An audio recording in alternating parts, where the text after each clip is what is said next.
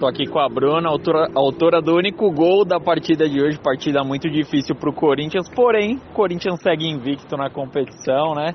100% de aproveitamento. Valeu a vitória difícil ou tem pontos a se melhorar? O que, que leva dessa partida de hoje? Cara, foi uma partida muito equilibrada. Contra o Ômega é sempre difícil jogar com elas, uma equipe muito qualificada.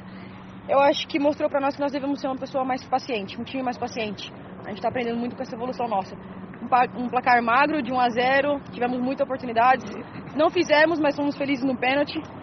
E, meu, o que importa são os três pontos, a felicidade das meninas, do time, do técnico.